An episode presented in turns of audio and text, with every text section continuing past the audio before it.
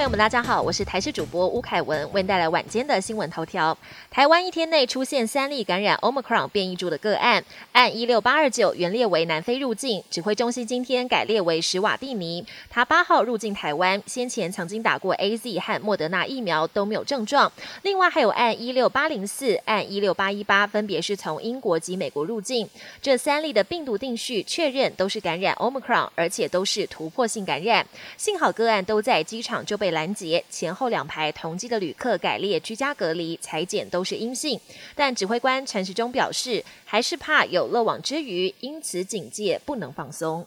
中研院 P 三实验室一名二十几岁前女研究助理证实是感染 Delta，由于个案曾被带有伽马跟 Alpha 的实验鼠咬过，根据中研院的调查，这名个案在十一月第二次被咬的时候，P 三实验室同时有三个人在处理不同的病毒株，包括个案自己处理的 Alpha，另外还有两名同事同时在处理的武汉株跟 Delta 病毒株。目前也厘清病毒不是从社区来，感染源在实验室，初步怀疑有交互。感染的可能性，由于实验室的桌面跟门把也都有验到病毒，因此也有可能是环境感染。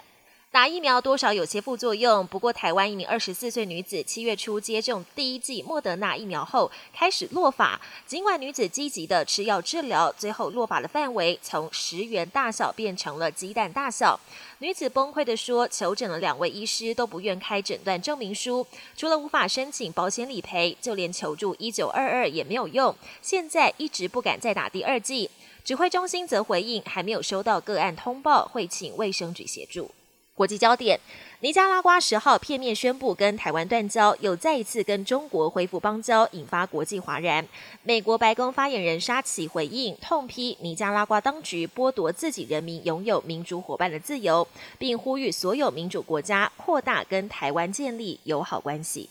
因应新变种 Omicron 强势来袭，全球纷纷祭出更严格的强制措施。例如，奥地利预计明年二月起规定，十四岁以上民众都必须接种疫苗，否则最重可罚台币约十一万元。美国纽约州则实施口罩强制令，要求民众到室内公共场所都要戴上口罩。全球首富特斯拉执行长马斯克现在成了当红炸子鸡，连过去在大学担任助教时批改的考卷，最近也被拿出来拍卖，上面连完整的签名都没有，就可以卖到二十一万多台币的高价。马斯克感受到这股超人气，表示正在考虑辞掉工作，干脆专心当个全职网红。